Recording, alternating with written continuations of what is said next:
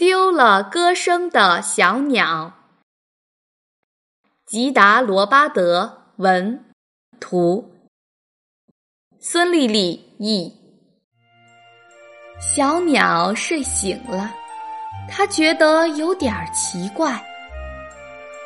它想唱一首动听的早安歌，可是它一点声音都发不出来，就连一声“鸡”都没有。小鸟决定去寻找它的歌声。小鸟看了看它的音乐盒，可是歌声不在这里。小鸟以为在卧室可以听到自己的歌声，可是那并不是它的。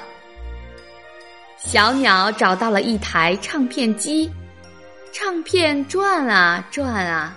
可是这只会让他感到头晕眼花。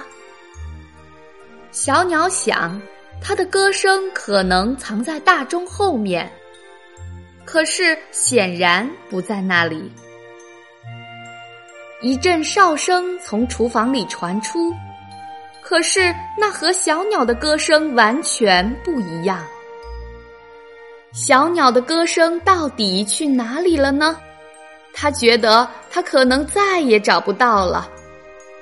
突然，他听到了一阵歌声。小鸟左看看，右看看，发现他的朋友们都在忙前忙后。小鸟觉得又舒服又温暖，它发出了优美动听的歌声。